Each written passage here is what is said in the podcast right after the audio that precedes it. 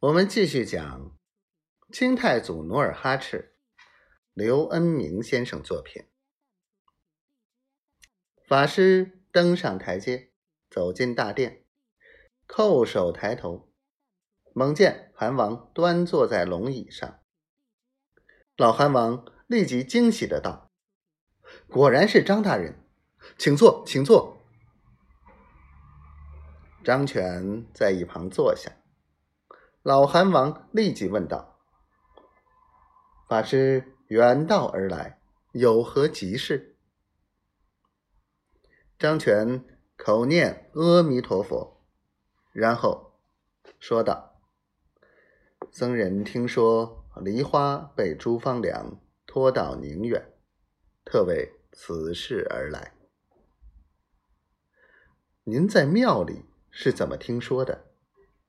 韩王奇怪的问道：“张全整了整袈裟，道：‘近日从宁远、北京去了几个官人，他们都和我一样，不愿在官场受气，只好躲进深山老林，隐居而终。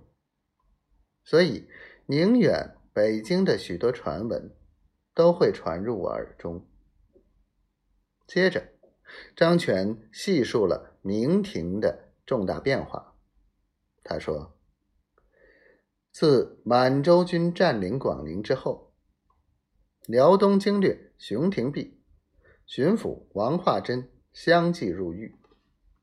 燕臣魏忠贤抓住熊廷弼丧失败兵之事，陆续又逮捕了在京官员。”一大批正直的大臣惨遭杀害，张鹤鸣被迫告老还乡。如今的京城已是阉党的天下，白天无日，夜晚无光，贪官污吏四处横行。张全拭了把眼泪，又说：“有人多已升天。”我还做什么隐居之事？大丈夫不肯为正义而献身，岂不空活百岁？